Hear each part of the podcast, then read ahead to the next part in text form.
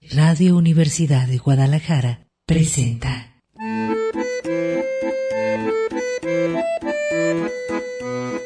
El acordeón. Pliegues bizantinos de la conversación. Con Manuel Falcón. Bienvenidos.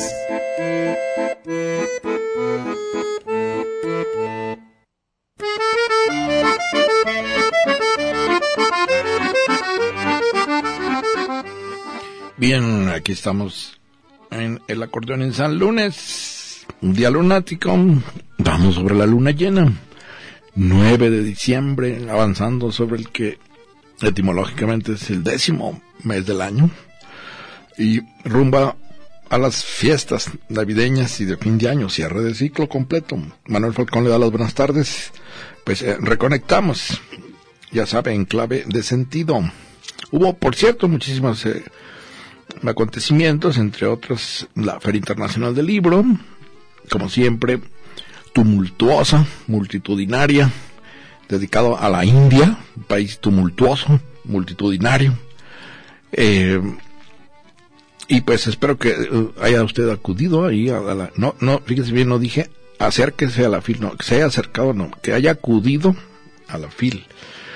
Eh, como siempre, hallazgos bibliográficos extraordinarios. Por lo menos me fue bien en los dos stands que les recomendé antes de, eh, que empezara, en sexto piso y colofón. Siempre encuentro algo ahí, novedades extraordinarias. Y bueno, pues eh, ahora la sorpresa de que la siguiente feria internacional, la de 2020, será dedicada a los Emiratos Árabes Unidos. ¿Qué tal? Hasta allá, digo, si me preguntan la ropa igual que como pasó con la India, eh, ¿cuál es la literatura actual de los Emiratos Árabes Unidos? Amén, amén. Que por cierto, los, los Emiratos, la palabra emir, emir en árabe, al emir es el comandante. Entonces, desde la época de los musulmanes guerreros, el amir era el comandante. De ahí tomaron los españoles la palabra para almirante. Es la misma.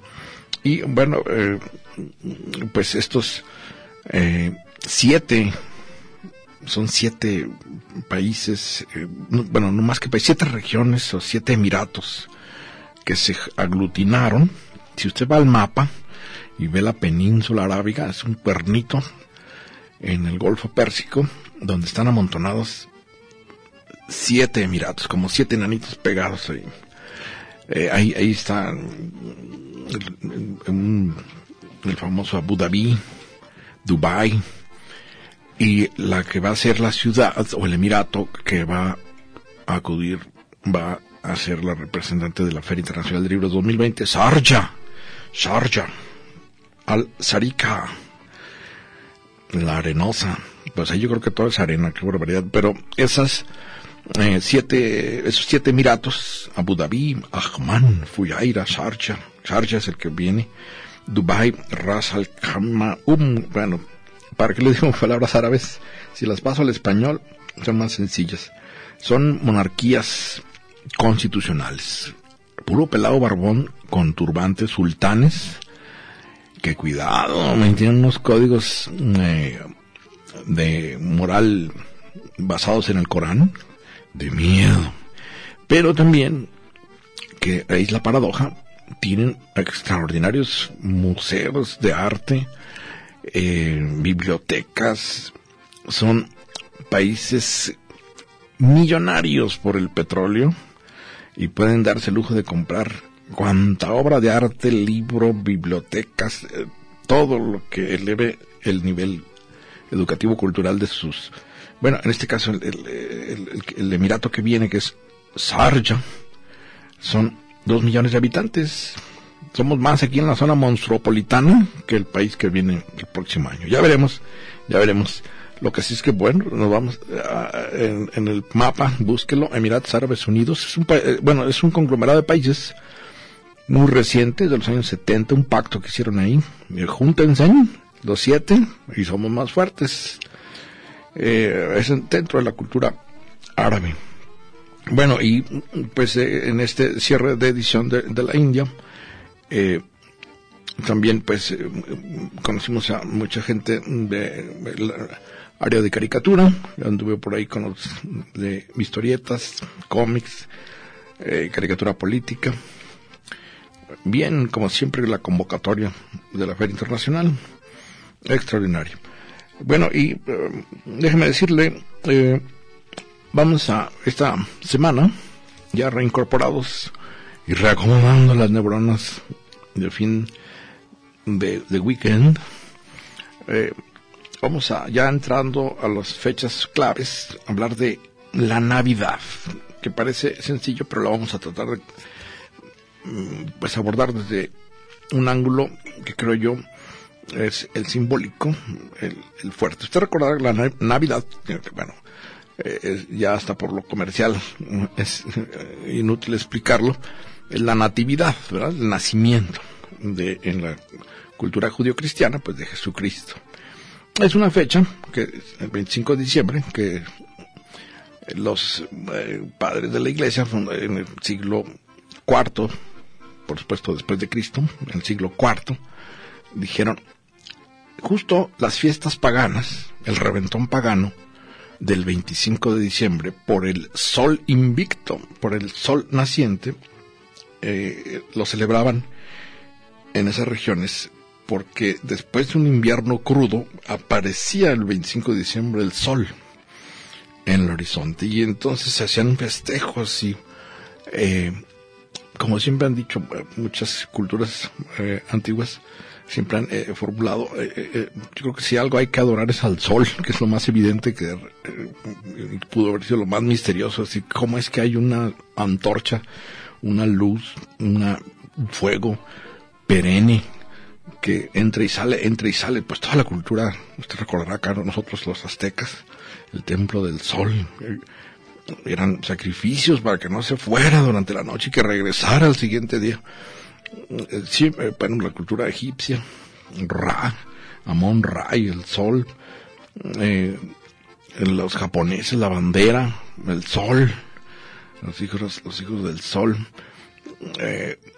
siempre ha sido como referente de algo divino el sol.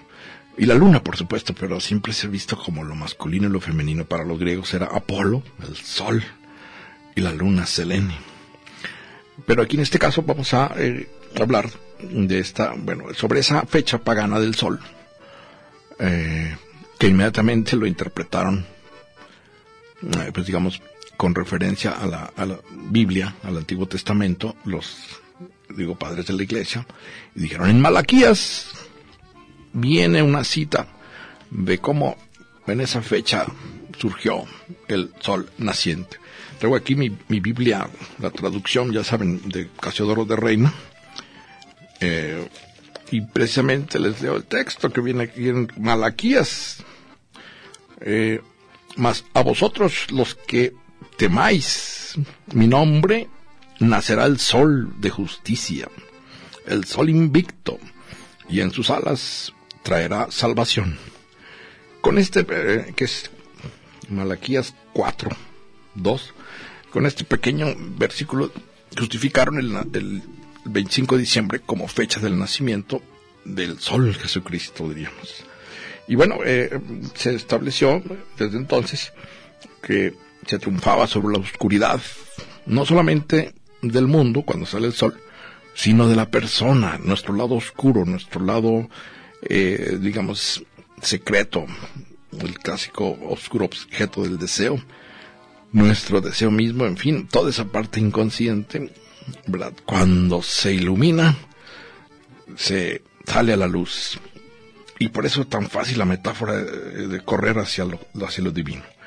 Y con el nacimiento de Jesucristo y su vida, de 33 años, se hizo ahí una noción de lo sagrado. La Navidad, el cierre de año, para muchísima gente en nuestra cultura judío-cristiana, pues es occidental, es lo sagrado, la aparición, el regreso de lo sagrado. Y hay muchos elementos que podríamos, ¿qué es, lo sagrado? Pues la palabra, ¿verdad? Sacro, sacro. Eh, ¿recuerda usted el hueso sacro? Viene desde adentro. Es algo que se impone, que nos rebasa, es más grande que nosotros. Y todos los símbolos de la Navidad, que el arbolito, que los focos, que los, eh, la cena, los regalos, en fin. Y luego ya se mezcla con las culturas europeas como el Santa Claus y todos esos elementos tienen destellos de que hay algo que está ahí en el fondo sagrado. Y eh, lo sagrado hace referencia también al sacrificio de Jesucristo o al sacrificio.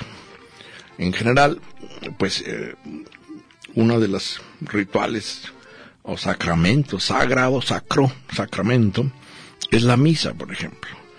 ¿Qué es la misa? Pues eh, vamos a decirlo así, ¿no? viene Jesucristo, ya saben la historia, termina en la cruz. Y ese sacrificio le hace conocer la condición humana de la muerte. Él quería conocer cómo es que se moría porque era inmortal. Y al hacer eso, hace un sacrificio que luego se vuelve institución con la misa. Ahorita vamos a explicar, ya en la misa es toda una ceremonia en donde uno realiza el sacrificio de comulgar para transformarse de la condición mortal a la inmortal. son momentos como este de la Navidad que viene también. La Navidad se supone que nace o renace uno otra vez. Y por aquí nos vamos a agarrar. Vamos a un corte y continuamos.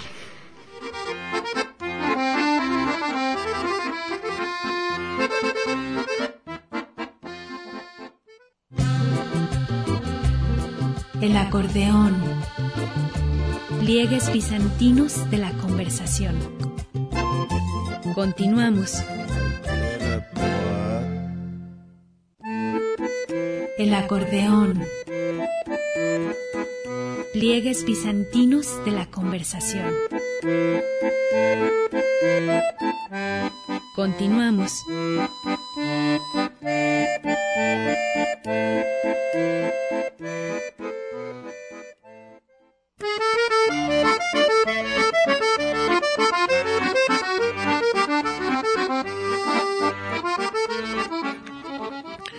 Eh, continuamos aquí en el acordeón en un día completamente dedicado a Selene, la luna para los griegos. Eh, por cierto, mucha, mucha menudencia, mucho, mucho comentario eh, colateral, no sé si vio, eh, bueno, pues eh, lo del embajador en Argentina, Ricardo Valero, y híjole, las cámaras de seguridad de una librería de allá, la más famosa de, Buenos Aires. pues yo creo que el señor, el señor ya está grande eh, y yo creo que no se pudo acordar que casi ya todos los negocios tienen cámaras ocultas y pues sale grabado en el mero momento, o sea, con las manos en la masa. Y era un libro, el libro es el interesante. El señor, pues, ahorita veo la edad, pero creo que anda en los setenta y pico años. Eh, es un libro de, sobre biografía de Casanova, ya como Casanova, el extraordinario, ya como Casanova. Y yo le hubiera sugerido otro de Casanova, que es el mejor, que publica editorial Atalanta y que estuvo en, la, en el editorial Colofón, por cierto. No, él agarró uno que creo eh, no es, es de un autor francés que le echa mucho de su cosecha a, a la memoria de Casanova. Pues ese libro, con ese libro lo atraparon eh, con las manos en la masa, pero fue en octubre. Entonces el escándalo ahorita es porque ya estamos en diciembre y apenas ahora que se da a conocer el video, se mueve y se moviliza el gobierno de México. Marcelo Ebrard y López Obrador. ¿Por qué esperaron desde octubre hasta diciembre? Bueno. Y bueno, en fin, eh, ya han declarado muchos y la versión, pero pues híjole, no deja de ser lo único que, se, dicen, es que qué bueno que no vino a la Feria Internacional del Libro porque pues no sé si haya cámaras en, en, en aquellos pasillos tumultuosos, ¿verdad? Pero qué bueno que no vino el embajador Ricardo Valero acá a la Feria Internacional del Libro.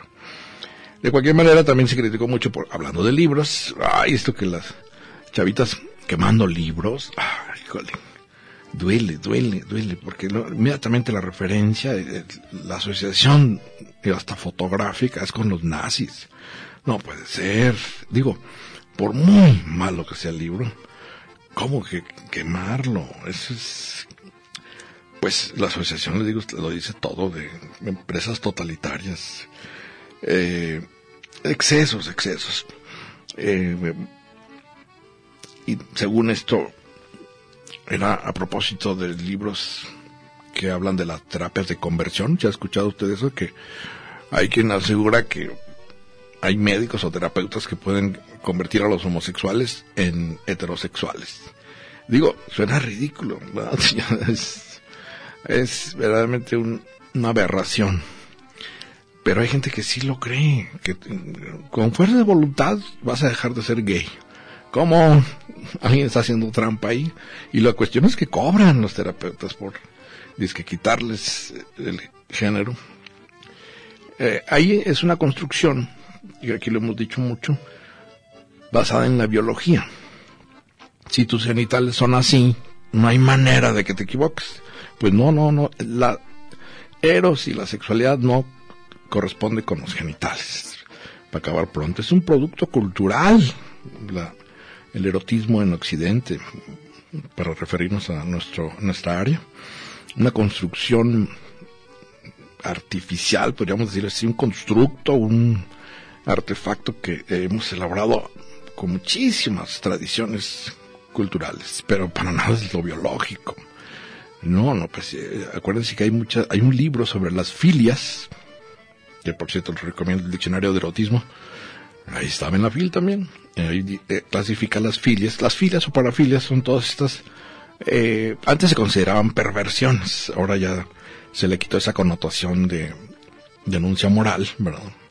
Eh, ahora son filias. Decir, hay gente que le gusta, por ejemplo, hacer el amor disfrazado de Spider-Man, ¿verdad? Pues bueno, que se aviente el hombre con, sobre sobre el colchón vestido del hombre araña, pues a quién le hace daño, ¿verdad? Muy sus relaciones o alguien que solamente con tacones y eh, un chicote se prende, pues bueno, filias. Y eh, ya en estos tiempos, pues eh, ponerse moralista sobre esas referencias es incurrir otra vez en que la biología determina el erotismo. Error. debe sonar ahí un timbre fuerte pero se supone, se supone que eso fueron eh, lo que quemaron los libros estas chavas. No sé, no sé cómo le atinaron a esos libros, yo no, sé en qué editorial estén, eh, pero pues no, quemar libros, mejor no los compren, es todo. Bueno, y también hoy, 9 de diciembre, la ONU desde 2003 decidió que es el Día Internacional contra la Corrupción. En todas las sociedades se cuecen habas pero esta fue a propósito, el 9 de diciembre se escogió porque en 1985 en Argentina se hizo un juicio a las juntas militares. Recordad usted que entre 1976 y 1983, eh, pues cayeron sobre los argentinos los militares durísimo. De ahí salieron eh, cadena perpetua para Videla, para Macera, para Viola, imagínense además ser un dictador y, llamarse, apellidarse Viola, Viola todo, todo lo que se le ponga enfrente. Eh, Videla, Macera y Viola eh, fueron el 9 de diciembre de 1985 enjuiciados y pues dijeron los argentinos no más dictaduras. Crucen los dedos, porque ya andan los ejércitos.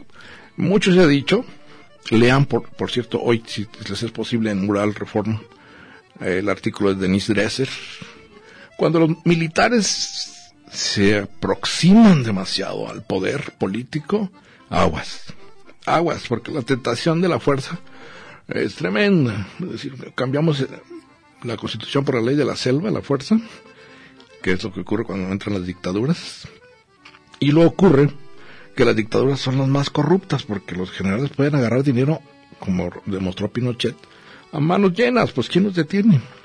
Están con las armas. Por eso se le puso el 9 de diciembre de 85 eh, como Día Internacional, como referente para el Día Internacional contra la Corrupción. Bueno, y en esas estamos. eh, según esto, esta 4T, desde que entró el presidente, se acabó la corrupción. Que ya de ahí alguien se lleve un libro y todo, él dice el presidente que es un error. Pues se equivocó con el libro, según esto, perdón, que no debió, no debió haber tomado a su edad el de Casanova. bueno, les comentaba entonces que vamos a estar hablando ahora ya enfilados hacia los, el cierre del ciclo de Navidad y fin de año eh, sobre la Navidad. Les decía entonces que en la Natividad eh, hay en la figura de Jesucristo inmediatamente la idea de sacrificio. Y un Dios, digamos, se encarnaba en forma de hombre para compartir una condición humana, la muerte. El Dios quiere conocer la muerte porque son inmortales los dioses. Y como obsequio por su colaboración en el experimento, el Dios Jesucristo eh, nos concede una gracia. Podemos estar reuniéndonos con Él en la inmortalidad mediante este sacramento, este sacrificio, esta misa. La misa es una ceremonia que reproduce la idea de que nos podemos integrar al cuerpo de Cristo. Ya se acordarán ustedes, los que todos creo que hemos asistido a misa, las palabras de los sacerdotes. Es una especie como reincorporación simbólica de los humanos, la condición humana, a la condición inmortal de los dioses.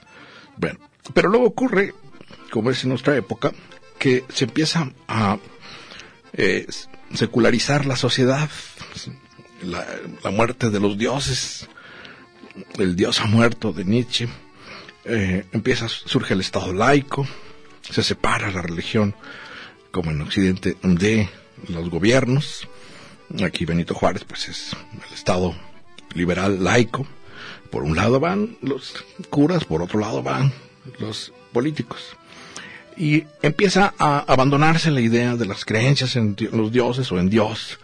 Eh, yo no diría que surge completamente el ateísmo, sino surge esta especie como de indiferencia ya no tan clavados ni tan fanáticos. Sí los hay, ¿verdad? sí los hay, siempre va a haber fanáticos, pero ya no es como la mayoría que se impone, eh, como en los estados, por ejemplo, ahora que mencioné los Emiratos Árabes Unidos, como en los estados musulmanes, pues ahí sí son teocracias, monarquías teocráticas que utilizan el Corán para hacer la ley, ¿se imaginan? Es como si agarráramos la Biblia, los diez mandamientos y sobres.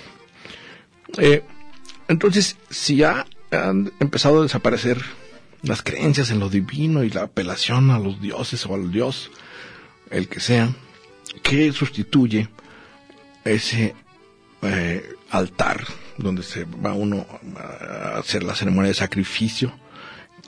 Cambiamos de altar cuando ya no hay dioses, cuando se, en el panorama ya no, eh, pero véanlo en los jóvenes, cuando ya no hay esta especie de, eh, pues, fe en lo divino o en lo teológico que lo sustituye.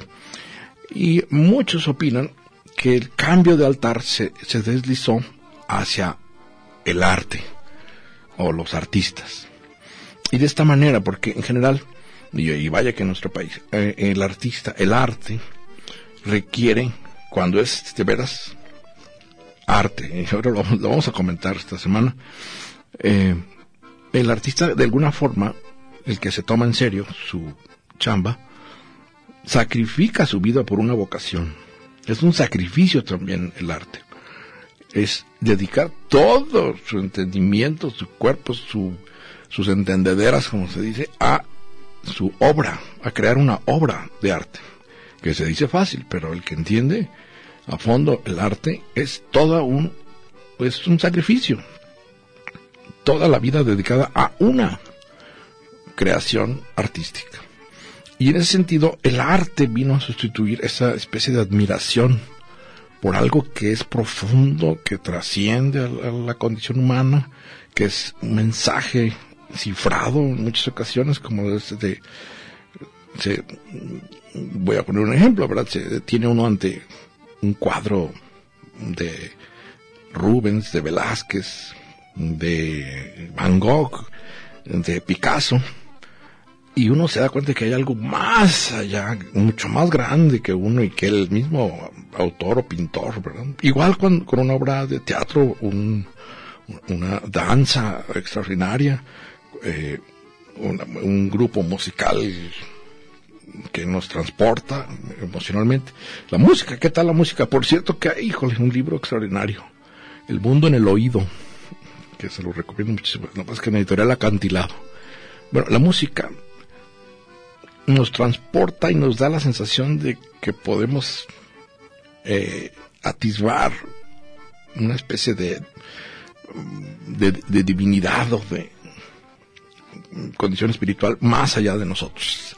Entonces, por ahí vamos a tratar lo de la natividad, que les digo, ahorita vamos a, dar como la eh, salida de este cambio de altar de la creencia en sí al arte y del arte a una especie de transformación del yo en una expresión artística fuerte. Vamos a un corte y continuamos aquí en el acordeón.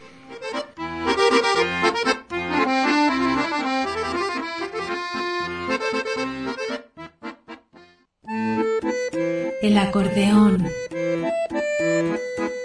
Pliegues bizantinos de la conversación. Continuamos.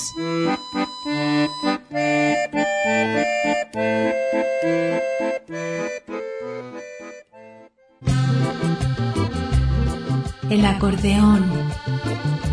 Pliegues bizantinos de la conversación. Continuamos.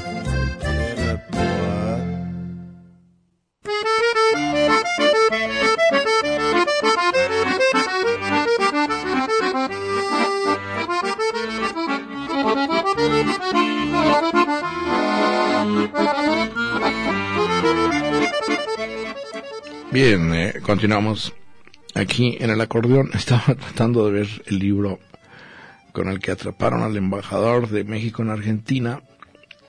El, que yo les recomiendo es el de Giacomo Casanova. Son dos tomos, Historia de mi vida, con un prólogo de Félix de Azúa. Y está en editorial Atalanta. Es extraordinario este hombre, pues que bueno, está eh, cuando uno lee la enciclopedia, lo primero que le ponen es aventurero, libertino, pero eh, ya en la época, pues, historiador, escritor, diplomático, jurista, violonchelista, filósofo, matemático, bibliotecario y agente secreto italiano, hermano de, bueno, es, eran multifacéticos en esa época, por muy libertino y aventurero que los moralistas quisieran ver a, ya como Casanova, tenía una formación cultural que le permitía entrar en todas las cortes de Europa y conocer a todas las novias que tuvo eh, eh, en Europa. Él es de origen, el veneciano, le decían, el veneciano, en Venecia nació y murió en lo que sería ahora en, Bohemia, en Checoslovaquia, en un castillo eh, donde antes los príncipes se ejercían de mecenas, eh, y hemos dicho, por ejemplo, como Wagner, el, el, rey Ludwig, él le construye todo un teatro para sus óperas, a esos mecenazgos que ahora más que nunca habría que recurrir a ellos. Pues bueno, estaba buscando aquí el libro, les decía que es una biografía de un francés, digo, porque si así iba a volar un libro, pues se hubiera agarrado estos tomos de Atalanta, que creo que es la mejor y mejor revisada traducción eh, de los manuscritos de Casanova. Además, porque se perdieron durante un tiempo los manuscritos de Casanova, escribió su vida y no encontraban nada, y entonces empezaron a surgir versiones de gente que lo conoció y hablaban, pues sean ricos contando las aventuras eróticas. Dice que las aventuras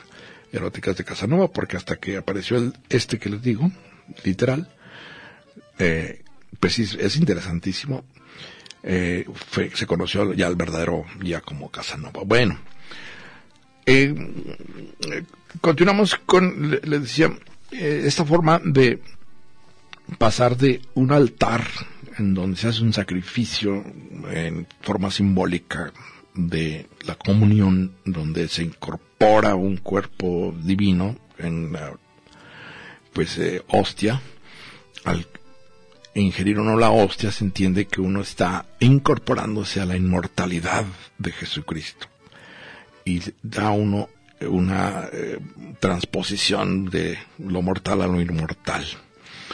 Y eh, eso es en la creencia, en la fe cristiana, pero cuando ya empieza, les decía, a decaer muchísimo el, pues, el grado de convicción en esa, en esa creencia, eh, se pasa, para muchos, a la figura del altar del arte, que es donde los artistas, y vaya que conozco muchos que, pues sacrifican todo a una vocación. La vocación advocare, de ahí viene abogado también, es como un llamado, eh, del cual uno no se puede escapar. Eh, digo, hablando en primera persona, yo, eh, quedé deslumbrado desde niño con la idea de caricaturista, y M aquí, caricaturista, que por cierto, si quieren ver el comentario sobre este episodio del embajador en caricatura, estoy en Twitter, arroba Falcon Boy, B chica O Y, o en el sitio falconboy.com. Eh, entonces decía, bueno, eh, el sacrificar una vida completa, eh, conozco amigos pintores, músicos, pianistas, este, flautistas, en fin, rockeros, que se vuelven, eh, pues, compositores y se dedican toda su vida a la búsqueda de la creación de una obra de arte. No es nada fácil, digo el que entiende bien el concepto de arte, pues sabe que tiene que aplicarse, pero durísimo. Y nada más claro que cuando se dice, no, pues necesito toda una vida para poder crear. Y en ese sentido, pues es que hay un sacrificio.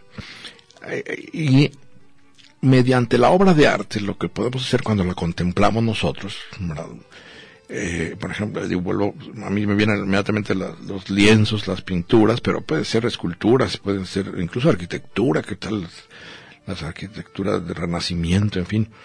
Eh, uno se siente transportado a otro nivel de entendimiento que no es precisamente el racional o el lógico, sino a una verdadera, pues, mutación o transformación, diría yo, de la conciencia, un estado alterado de conciencia, para decirlo claro, en donde uno experimenta, sí, por eso podemos entender divino, lo, lo inmortal a veces de la capacidad creativa humana. Uno se puede estar regenerando mediante la manifestación creativa. La escritura, los escritores, ¿qué tal? Hay, novelas, cuentos que lo dejan uno verdaderamente cambiado después de leerlo, en un transporte de la imaginación y la creatividad. Piensen en el, libro que les haya verdaderamente llegado a fondo y uno experimenta y aunque no conozca al autor, aunque no sepa nada de su vida, que hay una obra de arte en medio para la comunicación y nos transporta. Ese es el sentido, también los escritores, lo vemos ahora con la Feria Internacional del Libro cuando vino Vargas Llosa, eh, bueno, dedicar toda la vida a escribir, pues es un sacrificio también. Eh, eh en términos cotidianos y pues es un esfuerzo enorme. Que por cierto, habló sobre su obra que es la más compleja, dijo, la que más trabajo le costó, Conversación en la Catedral, eh, que estaba en Alfaguara pero híjole, yo creo que todo lo que lo de Vargas Llosa está verdaderamente impresionante.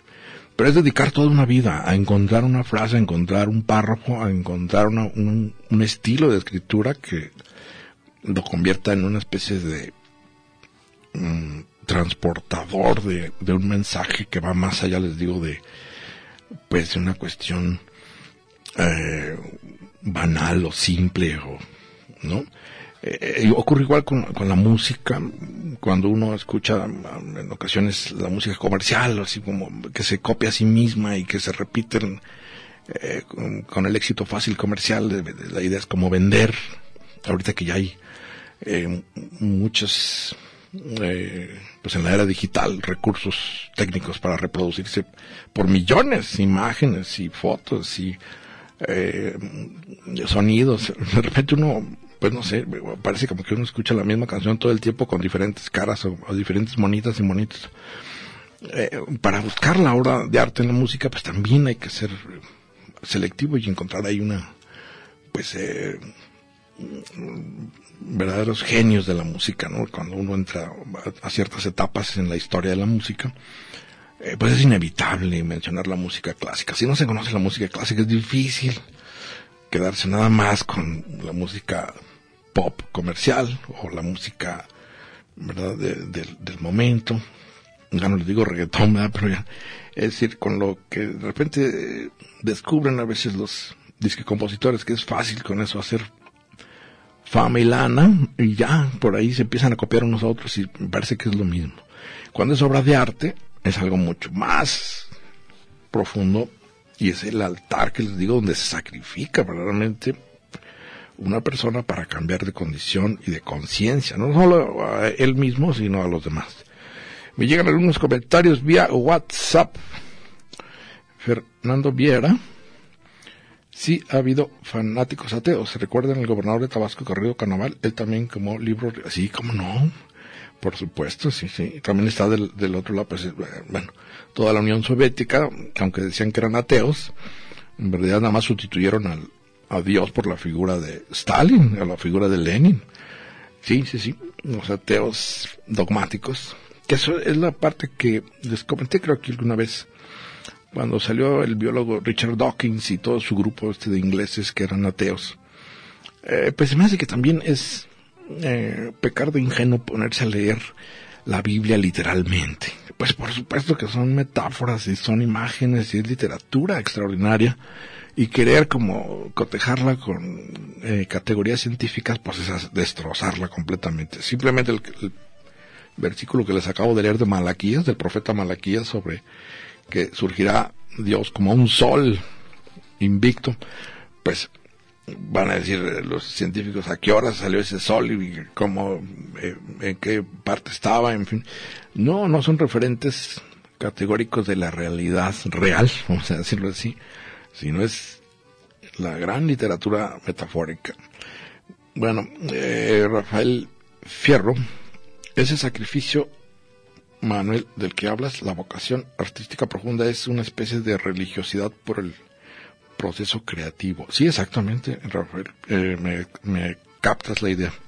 Sí, al, creo yo que el, artista que de veras se toma en serio o que entiende lo que es una obra de arte, pues mm, sabe que es un proceso difícil, no, no va a entrar, como decía Borges, la, eh, y, les ama Lima, les ama Lima, el gran, lean el poeta les ama Lima la atracción por lo complicado, por lo complejo, eh, que es un placer enorme desenredar lo enredado mediante la conciencia, uno se transporta, el estado, el estado de conciencia se altera, porque está uno frente a un desafío, por ejemplo la lectura de Borges, hay mucha gente que se echa para atrás y dice, no, está, que yo estoy muy cansado, ya en el primer párrafo me mareé.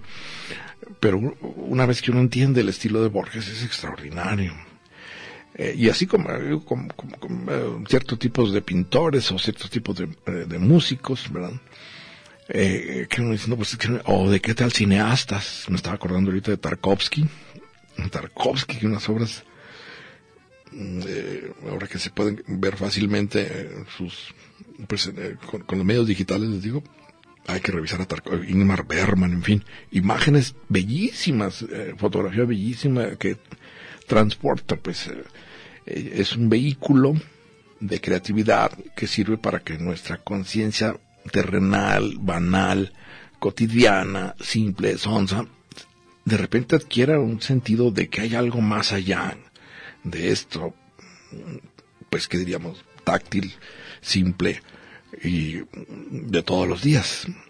Ese es el sustituto de altar que les mencionaba en el sacrificio y la natividad, la Navidad, es nacer otro yo. Yo siempre he estado, cuando uno de repente está de adolescente, eh, que le urge llegar adulto para que lo tomen en serio, el conflicto, a veces, por eso a veces en un adolescente lo que más pánico le da es quedar en ridículo o quedar expuesto al público. Eh, y está entonces pues compleja serie de cambios hormonales y sexuales y eh, sociales, psicológicos. Eh, lo mismo ocurre cuando empezamos a darnos cuenta que se va estableciendo una identidad, queramos o no, frente a los otros, nos empiezan a ver ya con una identidad definida cuando el, uno como adolescente dice, no es que nunca voy a poder encontrar una identidad personal que me caracterice, se da a pesar nuestro, es decir, los otros nos definen, los, el prójimo nos, nos, establece una identidad, queramos o no queramos.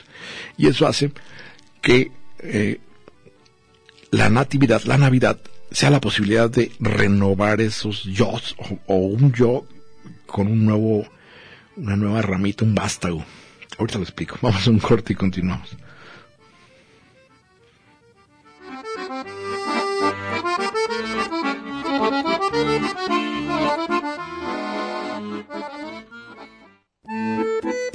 El acordeón.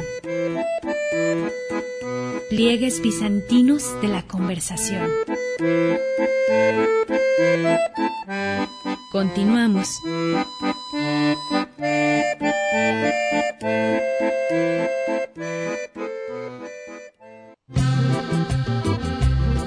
El acordeón. Pliegues bizantinos de la conversación. Continuamos.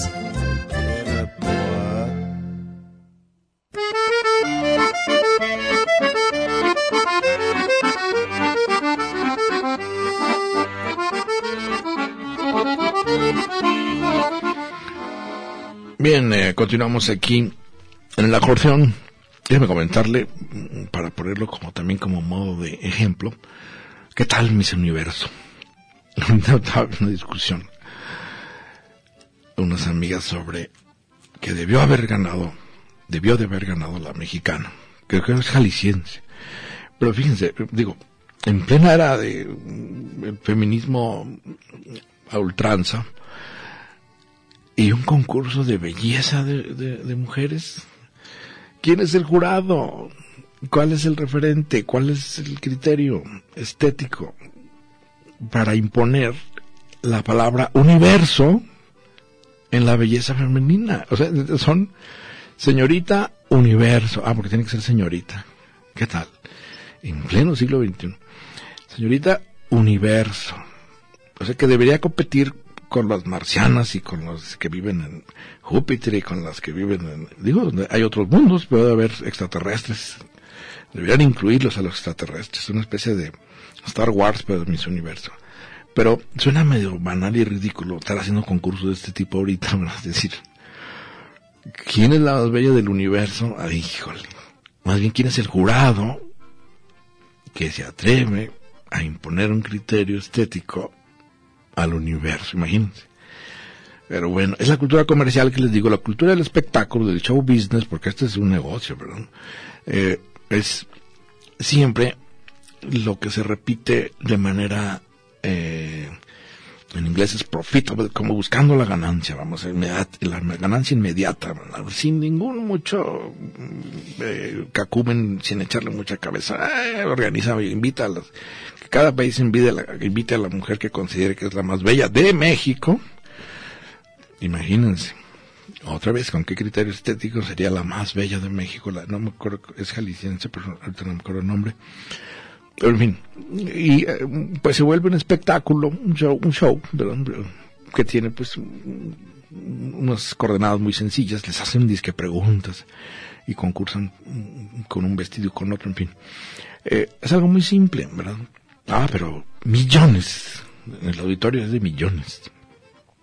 Que si surgiera, no sé, un, paralelismo con lo que estoy hablando de obras de arte, pues esto no, no va por ahí, ¿verdad? Digo, francamente no, no, no tiene, pues, esa condición que les digo de sacrificio por crear la belleza, por crear el, la obra de arte profunda, trabajada con disciplina, con un estilo no, aquí no hay eso. Aquí lo que se trata es como que rápido salgan. Eh, pues se vuelven por eso como eh, maniquíes, ¿verdad? Digamos, es algo intercambiable. Es la, ah, es la de este año. Y hubo una en 2018 y hubo una en 2017 y se van ahí eh, pues ruleteando. Pero no es algo que tenga que ver con la verdadera obra de arte. El, el, el mundo del espectáculo podría ser el gran enemigo o la gran trampa para un artista, ¿verdad? Es decir, eh, con esto pegué o, di el golpe y me empiezo a copiar a mí mismo hasta el infinito, ¿verdad? Es decir, es como el, también músico que de una sola canción. Han visto ustedes en la historia de la música pop, de repente hay rockeros que con una canción se hicieron famosísimos y ganaron millones y ya, pero fue una sola canción o un solo hit. Y ya nomás hicieron lo que siguió fue copiarse a sí mismo. ¿Se acuerdan ustedes de aquel, por cierto, me vino a la mente el coreano que inventó un baile que se, que se hizo famosísimo? Los 15 minutos de fama que decía Andy Warhol se volvió famosísimo con el, estilo de ese baile coreano ahí, me acuerdo, con lentes oscuros. Pues ya, ¿quién se acuerda del nombre? Ya no me acuerdo ni el nombre. Así está ahora la cultura de, eh, pues de la imagen y del espectáculo y del show business, pero es una distorsión fuerte.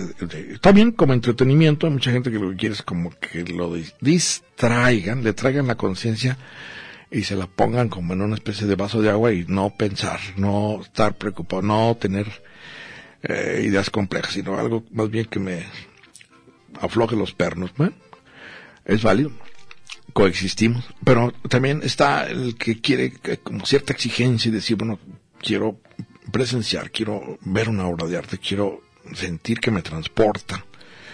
Por eso la lectura es tan importante en nuestro medio, como un país como México, como los países latinoamericanos, la educación está por los suelos, ya lo es casi un lugar común, ¿verdad?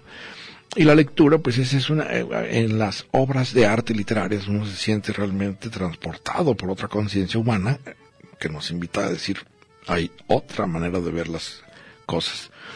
Lo, la cultura del espectáculo, pues es más bien como el, ahora sí que el mero instante, ¿verdad? Decir, que me sepa rico y pum, pum, tan, tan. Es como la cocina también, ¿verdad? Que dicen a veces esos paralelismos de gastronomía. Pues una hamburguesa McDonald's, ¿verdad? Contra un, no sé, eh, un platillo italiano o español, eh, elaborado, francés, que está la cocina francesa, o la japonesa, en fin, ya trabajada como los grandes chefs que están dedicando su vida a la gastronomía a, la fast food, ¿verdad? Pues híjole, hay una diferencia enorme. Entonces podríamos comparar también esto con, eh, eh, decía, la Navidad nos lleva a pensar que en la natividad, en el nacimiento, hay la posibilidad de volver a recrearnos nosotros mismos. Dado que tendemos a buscar lo familiar y lo que nos sea seguro, la seguridad que no nos mueva en el piso, ¿verdad? De repente podemos estancarnos o estar, como les digo, repitiendo como fotocopiadoras lo mismo, eh, manifestándonos en lo mismo. Cada Navidad, y lo vamos a platicar más adelante, es una invitación, creo yo, a lo sagrado, entendiendo por lo sagrado la invitación a pasar a otro nivel de conciencia que no está en la vida cotidiana permanentemente, a pasar a otro nivel de complejidad que nos va a dar un placer no solamente enorme intelectual, sino estético, entendiendo estético como lo contrario de anestesia. Anestesia es anestesia sin sentido, sin sentir, sin sentir nada, ni experimentar nada. Que eso es lo banal, ¿verdad? Que es insípido. No más bien hacia lo estético, hacia la obra de arte, compleja, elaborada de una manera rigurosa, esa eh, exigencia también puede estar en nosotros.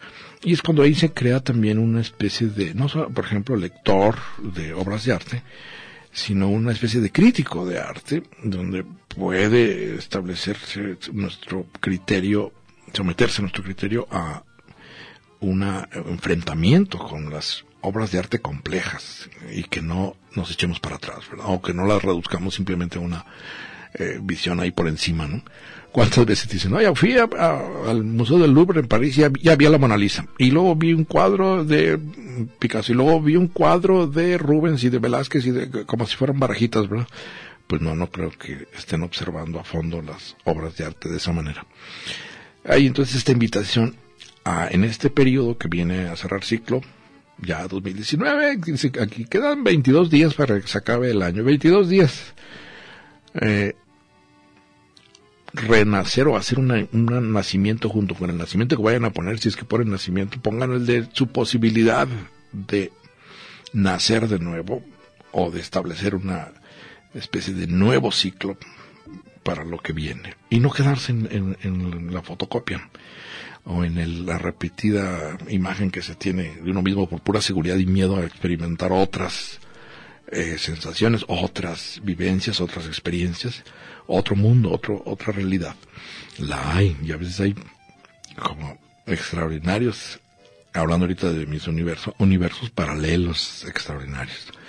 Eh, esa sería la, invitación. Y vamos a estar comentando cómo a veces la propia, bueno, ahorita que hablaba del embajador ya, capturado con las manos en la masa, hablando de como Casanova, pues eso hizo de su vida una obra de arte.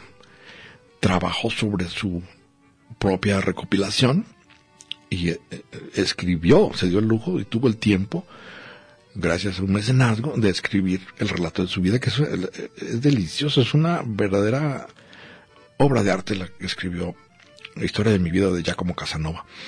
Que conoció en su momento a los más eh, ilustres, pues a los grandes intelectuales como Voltaire, como Leibniz, eh, Kant, Spinoza. El hombre era, además de mega galán, ¿verdad? Ultra galán, pues eh, intelectual de altos vuelos. Estaba empapado de la cultura europea desde ese momento, no se echaba para atrás.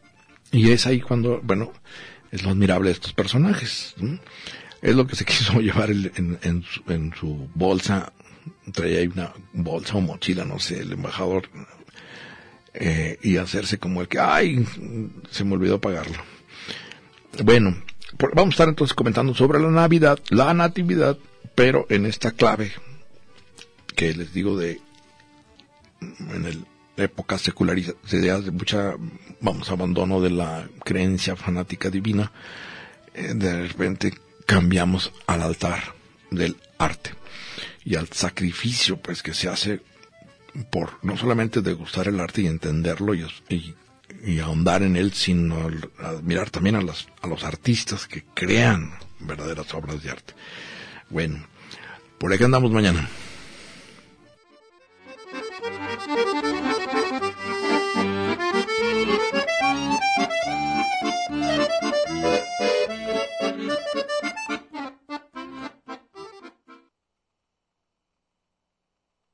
Red Radio Universidad de Guadalajara presentó